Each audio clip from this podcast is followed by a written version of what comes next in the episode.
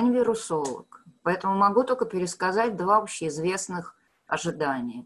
Первое ожидание, что середину концу мая уже полегчает, и в июне начнет возвращаться жизнь. Второе ожидание, что растянутой будет более эта история, и возможность осеннего второго, что называется, ну, пика, не пика, но возврата. И тогда весь 2020 год будет вот в этих проблемах. Все это не мои прогнозы, это как бы общеизвестные рассуждения более знающих эту ситуацию людей. У нас идеальный шторм, что, в общем, все тоже повторяют банальность. У нас сочетание а, одновременно вот карантинных мероприятий и второго фактора, очень важного, падения цен на нефть, что для нашей страны всегда болезненная история – и если мы посмотрим на риски, я просто могу привести прогнозы коллег. Сама, как вы понимаете, я не считаю макроэкономические прогнозы. Вот прогнозы Высшей школы экономики, что у нас упадут, во-первых, прежде всего, нефтегазовые доходы. И Вышка оценивает это падение в 4 триллиона рублей. Но там оно чуть мягче, потому что если бы сохранились старые цены, то больше половины этого падения шло бы в фонд национального благосостояния по вот этому правилу бюджетному. В собственном бюджет бы шло бы около полутора триллионов рублей. Ну вот совокупно, да. Но у нас будут падать и не нефтегазовые доходы, потому что люди не работают, всевозможные налоги и отчисления будут усыхать. И по оценкам вышки у нас на полтора триллиона упадут не нефтегазовые доходы. Там как бы это институт развития вышки, и они считали, что 1,3 это выпадение доходов бюджетов субъектов федерации. У нас все бюджеты порядка 12 триллионов, и выпадет 1,3, то есть больше 10%, кто плохо считает. А вы думали? И это НДФЛ, но если не платят зарплату, он же сыплется. Так, это частично налог на прибыль. Если интересно, могу географически поговорить, где а, будут такие выпадения больше всего. И третье – это все налоги на малый бизнес. Нет деятельности, нет налогооблагаемой базы. Дальше. У нас на где-то 700-800 миллиардов сократятся страховые выплаты в пенсионный фонд. Ну, нет зарплаты, нет выплат. И на 300-350 миллиардов фонд обязательного медицинского страхования. Вышка оценивает вот весь тотальный ущерб, тотально, примерно 8 триллионов рублей. Чтобы было понятно, э, субъекты, э, консолидированный бюджет, ну, где-то 13 триллионов, и федеральный бюджет где-то 19. Сложили и получили, э, ну, с небюджетными фондами будет больше, но это очень большая цифра. И она бьет одновременно и по нефтегазовым, и по не нефтегазовым доходам. Поэтому тут надо будет и кубышку распечатывать, это понятно, что фонд распечатывает. И второе, а, брать внутренние займы государства будет. То есть все требует очень серьезных денег. У кого посыплются доходы по населению? Значит, мы вообще-то, кто не помнит, еще не вышли из падения прошлого кризиса, начавшегося в декабре 2014. То если считать конец 14 конец 19 ну, год году, допустим, да, то у нас до сих пор минус 7% по доходам населения. Минус 7 к 2014 году. А, в общем, все, кто прогнозирует, вот я опять ссылаюсь на прогноз вышки, потому что я знаю еще и прогноз Ранхикс, он значительно мягче. Но они как бы считали больше за второй квартал, а за год очень так аккуратненько. Так вот, прогноз вышки – доходы населения упадут еще на 7%. Еще на 7%. При этом, как они будут падать? Где будет сильнее всего сокращаться фонд оплаты труда? Вот фонд оплаты труда – это крупные и средние предприятия, организации. Кто не знал, да, у нас те, кто сидит не в корпоративном секторе, то есть это МПшки, ИПшки, неформальный сектор, их 28 миллионов человек из 72 миллионов занятых. Поэтому вот на крупных и средних фонд оплаты труда сократится по оценкам, по макроэкономической модели, примерно на 5%. В корпоративном секторе, то есть это в предприятиях, организациях, так, до 10%, а у малого бизнеса не юрлиц как минимум на 20%.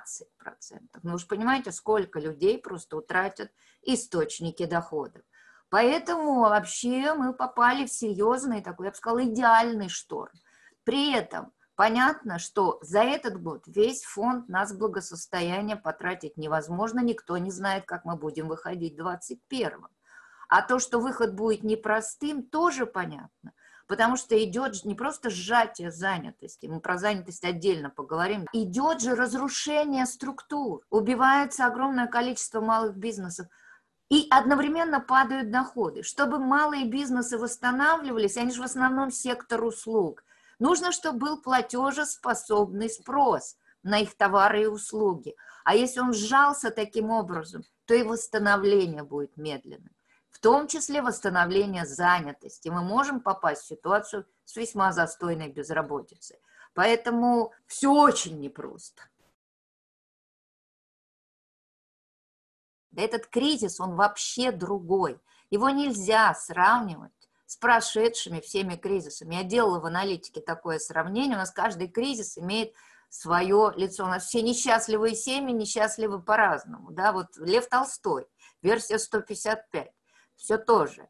Так вот, этот кризис не похож на кризис девятого года, потому что основной удар будет не по промышленным предприятиям, основной удар будет по сектору рыночных услуг, а он не по моногородам сидит, он сидит по крупнейшим российским городам. если мы берем зоны риска, мы, мы все считали, все считали по структуре занятости, ну, с несколько разными результатами, но разговор идет, в общем, все время о вилке в примерно от 10 до 15 миллионов человек. Кто эти люди? Это занятые не продовольственной торговле. Если мы посмотрим на кризис девятого года, это вот как бы про Свердловскую область, да, города-заводы, и все поехало. И спад промышленного производства на 11%, потому что был глобальный кризис. А сейчас не так. Этот кризис за счет дикого сжатия спроса от сидения дома, он затронул, еще раз, прежде всего рыночные услуги, они позакрывались. Повторяю, итак, непродовольственная торговля, операции с недвижимостью, гостиницы и рестораны. К ним это вот уже дает по стране эти три вида деятельности. Они уже дают больше 10 миллионов человек. Я не могу регионально разложить занятых в туризме, в культуре с развлечениями и в спорте, фитнесе, потому что по ним просто не существует доступных региональных данных. Они в кучу свалены в прочие услуги. Но это еще примерно 2-3 миллиона человек. И, соответственно, все эти люди максимально концентрируются в крупнейших городах. Москва с Мособластью, Питер и миллионники. Поэтому этот кризис, кризис Екатеринбурга, города, который стал городом рыночных услуг. Я посчитала цифирку, и, в общем, из этой цифирки следует, что картина такая. Вот только по трем видам, которые можно посчитать, по, извините за выражение, ОКВЭДу, классификатору видов деятельности, так, то получается следующее. Я не говорю, что это безработица, я говорю, что это риски, риски под риском ходят в целом по стране под 11 миллионов человек, а если мы берем регионы, то картина такая. По Москве полтора миллиона, по Мособласти 600 тысяч. Это, повторяю, без туризма, культуры и спорта. Это вот три крупные другие отрасли. Краснодарский край 440, Свердловская больше 300 тысяч, как и Ростовская. Татарстан около 260, Башкортостан 250, Нижегородская 250, Челябинская примерно столько же, Самарская почти столько и э, Новосибирская. Смотрите, я вам все регионы с городами-миллионниками перечислила. Потому что именно там сидит, концентрируется занятость в рыночных услугах. Мои оценки про риски, ну, где-то под 11 миллионов человек по стране, и вот вам раскладка по субъектам. Вышка считала риски и она говорит, что риск безработицы таков, что в этом направлении могут уехать до 13 миллионов человек, от 10 до 13. Сейчас у нас по мотовской безработице, это безработица, которая опросами устанавливается, а где-то 4,6% э, это примерно 3,5 миллиона человек. Они как бы обследованием Росстата считаются безработными. Но пособия, пособия, то есть зарегистрированные безработные, получает меньше 600 тысяч, меньше 1%. Вот давайте стартуем с 600, чуть меньше тысяч, до многократного роста за счет колоссального провала занятости в секторе услуг. Возможно, сократится и занятость в других предприятиях, организациях крупных и средних. Но там не будет адского сокращения, там могут посыпаться цепочки технологические, какие-то смежники за счет того, что или спрос полетел, или в каком-то городе вирус сильный и закрыли на карантин предприятие. Может быть. Но, э, в общем, оценка вышки, что там не больше миллиона. И там методы давно отработаны, что с ними делать. Крупное предприятие, люди либо на неполную занятость, на тарифе, да, либо общественные работы. Все проходили, опыт есть. Так это опыт, это прошлая война.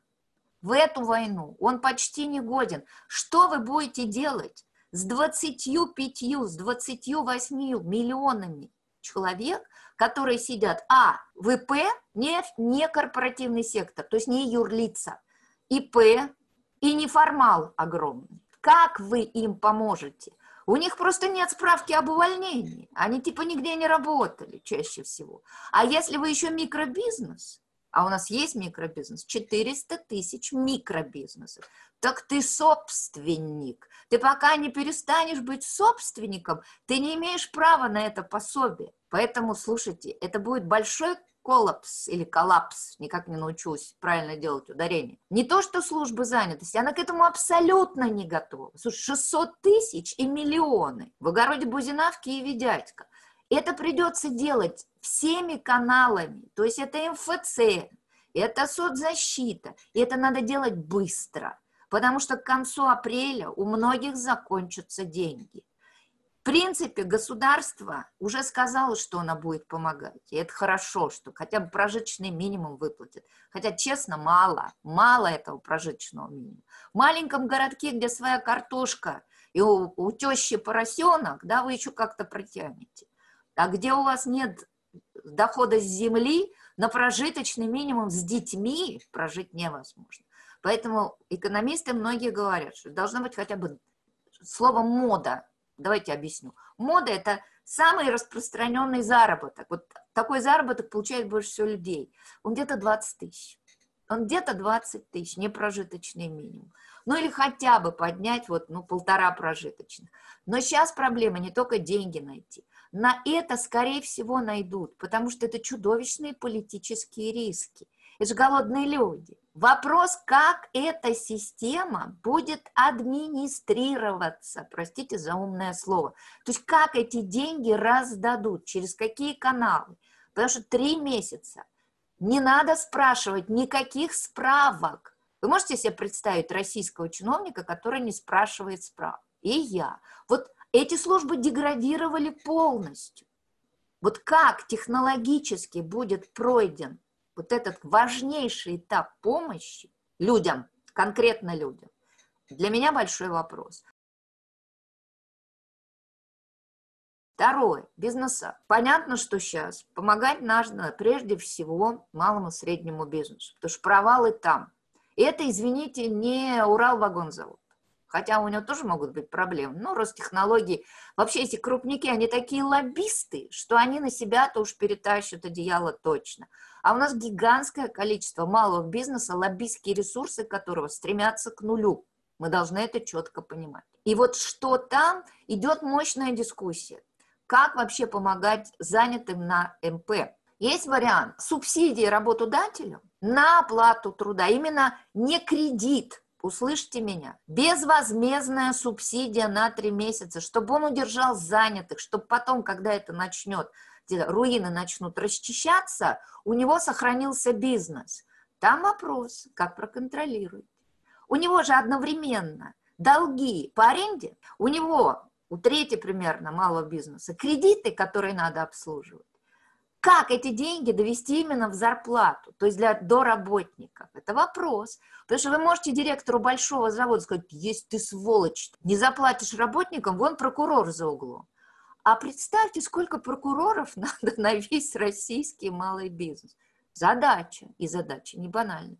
Есть одно из решений. Личные счета работников, просто индивидуальные счета банковские, да, куда эти деньги поступают. Так это все надо организовать. Это тоже задача. Второе. Пожмотились и не простили налоги за три месяца. Сказали, отложим. А если он из руин будет выбираться дистрофиком, он как это все заплатит? Ну уже простите, не такие они по объему эти налоги-то от малого бизнеса. У вас же главные плательщики, металлургические заводы, все эти газы, нефти и прочее, да, простите на три месяца, чтобы была стартовая возможность выкарабкиваться. Чем еще риски, кстати, больших а, масштабных поддержек безработных? Если мы дадим на три месяца приличную, ну, какую-то, ну, помощь, на которой хотя бы голодать не будешь, да, потом ее придется сокращать, иначе вы знаете, что такое сидение на пособии, проходили в других странах. То есть все очень сложно. Правда, вот такой, с таким вызовом наша страна реально, ну как, в 90-е сталкивались, но вы помните, что было с 90-е. Ребята, выкарабкивайтесь сами. Если сейчас сказать ребятам, чтобы они выкарабкивались сами, ну вы же понимаете, что будет с уровнем поддержки наших властей. Это колоссальные политические риски. Поэтому придется платить. Придется платить. Посмотрим, как это будет происходить. Ну, и вот с занятостью я вам более-менее картинку нарисовал. Еще раз подчеркну, без справок, потому что огромное количество пойдет самозанятых. Они ниоткуда не увольнялись, они в теневке сидели всю жизнь. Но им тоже нужно есть. Это же вопрос выживания. Посмотрим, как государство это сможет сделать. Про рынок труда понятно. Без серьезнейших, широчайших мер поддержки мы свалимся в очень сильное снижение доходов, раз, застойную безработицу, два, и сильное снижение рейтинга власти, три. Вот только на третье я и надеюсь, что меры будут внедрены под этими рисками. Теперь про бюджеты регионов. Чего бояться?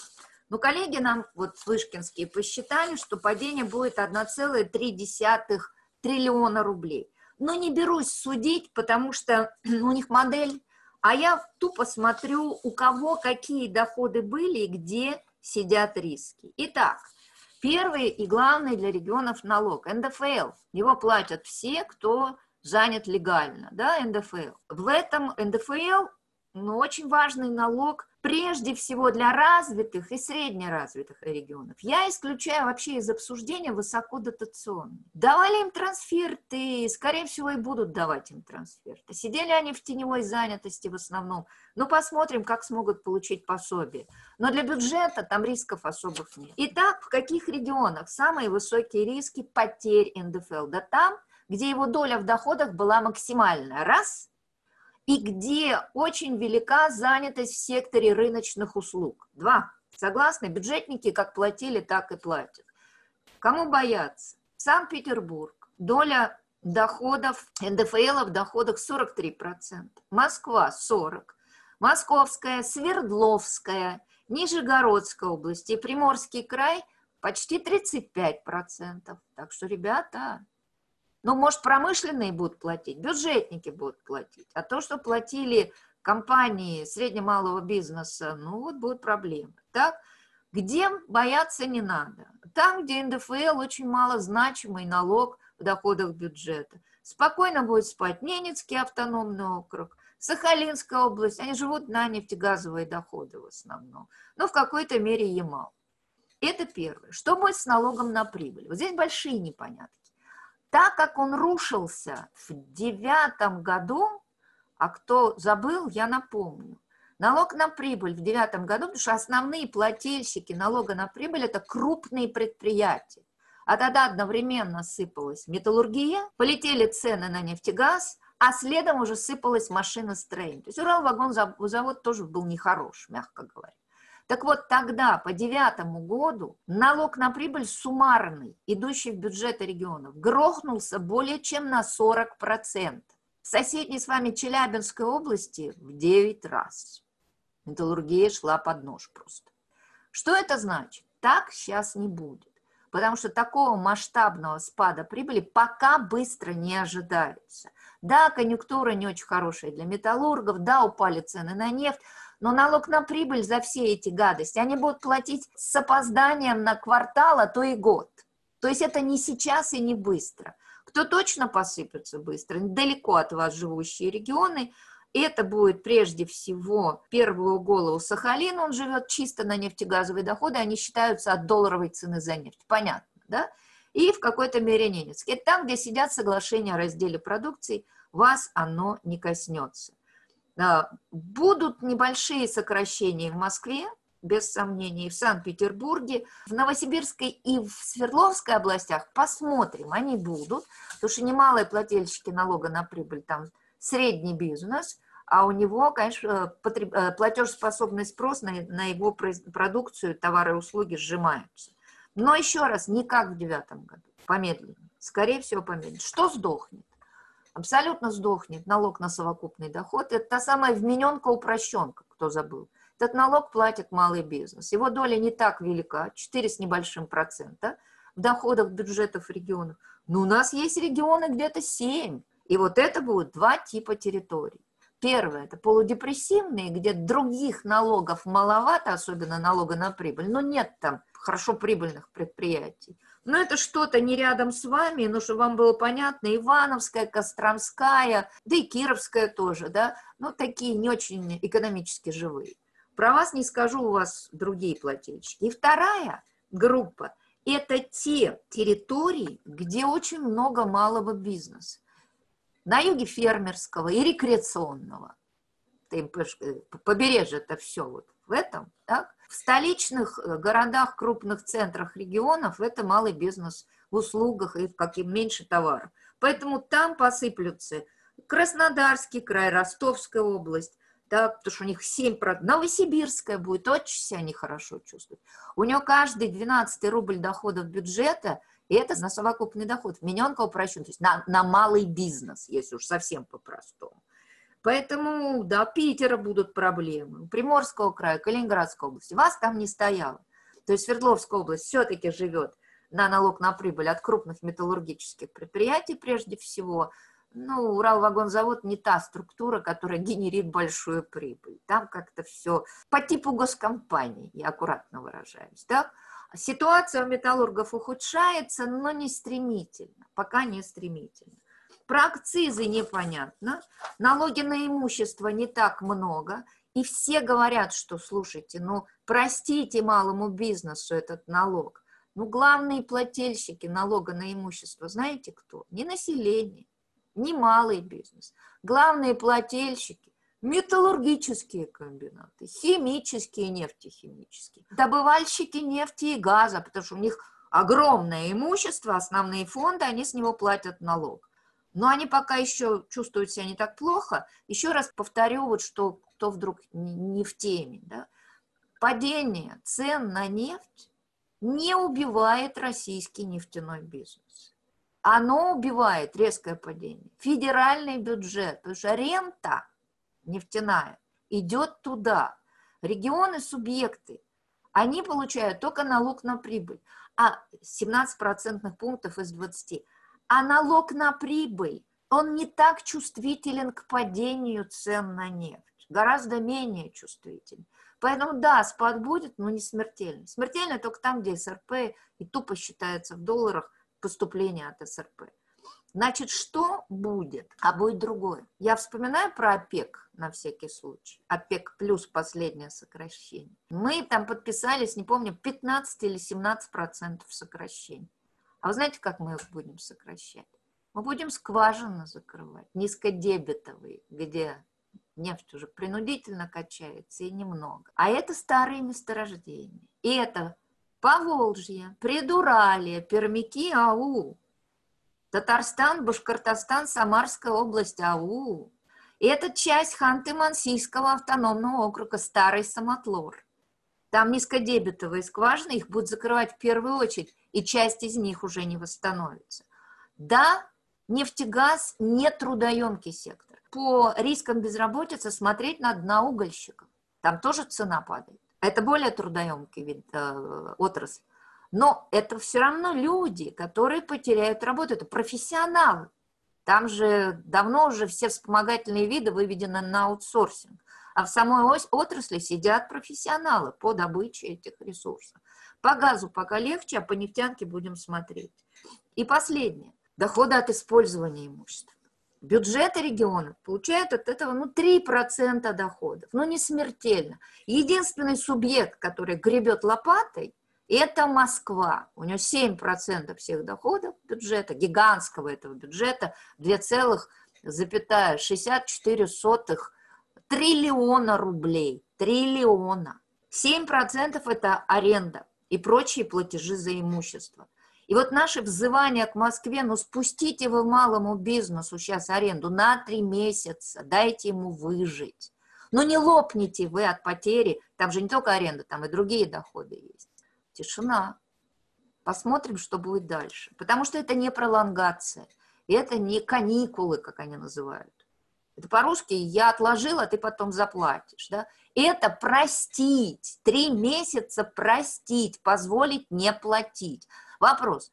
То, что бюджету принадлежит в Москве, да, можно, потому что бюджет гигантский. То, что в регионах, да, какие-то риски есть, но, но слушайте, ну 3% уже на, на фоне этой войны уже не так важно, а вы бизнес поддержите, дадите.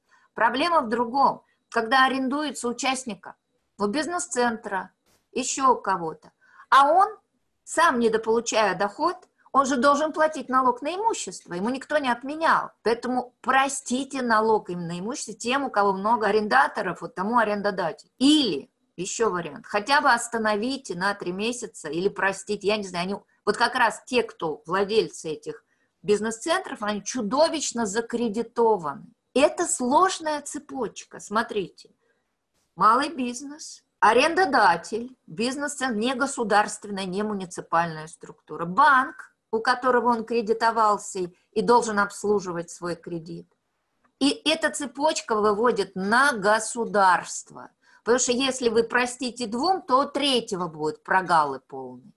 И значит, она должна замыкаться на государственную помощь. Еще один открытый рот, в который надо положить денежку. Поэтому давайте, вот сейчас будет первый квартал, он еще мало что покажет, в середине мая появятся данные, после 15-16. Март, как вы понимаете, даже половина марта, только один кусочек квартала, он еще такого спада не даст. Поэтому реальную картину я буду видеть уже по второму кварталу. Но поскольку у нас страна неспешная, данные по исполнению бюджетов субъектов федерации будут вывешены по второму кварталу в середине августа. Вот после середины августа я могу вам в красках рассказать, кто и как посыпался. А пока все, что я вам говорю, это мои оценки по исполнению бюджетов регионов за 2019 год, и это не количественные оценки рисков, у кого в чем они проявляются сильнее. Вывод. Регионам придется помогать, федеральный бюджет придется тратить и на дополнительный трансфер, потому что многие субъекты с их очень небольшими возможностями, они вообще никаких запасных денег не имеют помочь бизнесу. Все вот так вот впритык. Есть простой способ, и мы его знаем. Уберите к чертовой матери сейчас ваши экономические нацпроекты. Социальные надо продолжать, это не обсуждается потому что это помощь прежде всего. А экономические ваши, все эти KPI по ним, ну, закройте вы их до конца года и, и сделайте маневр ресурсами в сторону именно поддержки регионов. Вы же увеличили трансферты. В прошлом году на 19% выросли трансферты.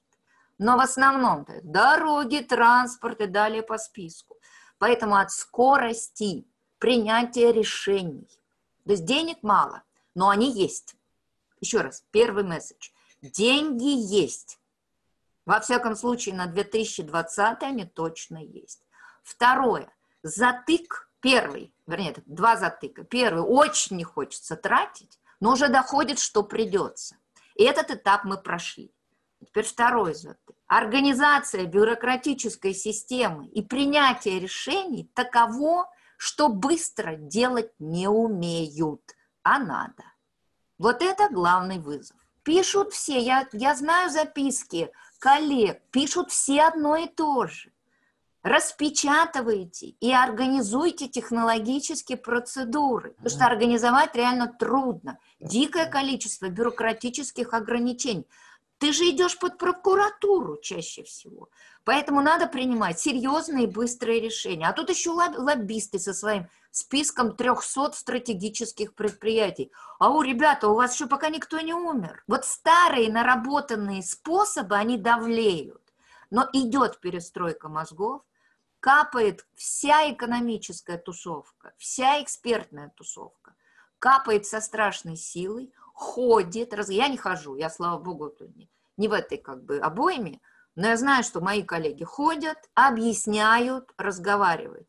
Доходит пока только один главный посыл. Если не сделаете чудовищные политические риски. И даже малость забыли думать про этот плебисцит или как его там называют, потому что силы администрации до последних двух недель были брошены полностью на измерение настроения людей по поводу вот этого самого одобрямса, а не измерение настроения людей по поводу их выживания. Безумно, просто безумно. Оказалось, что работа на удаленке, а мне приходится очень много выступать и писать, более того, лекции читать в университете, проверять работу студентов, проводить тесты и контрольные.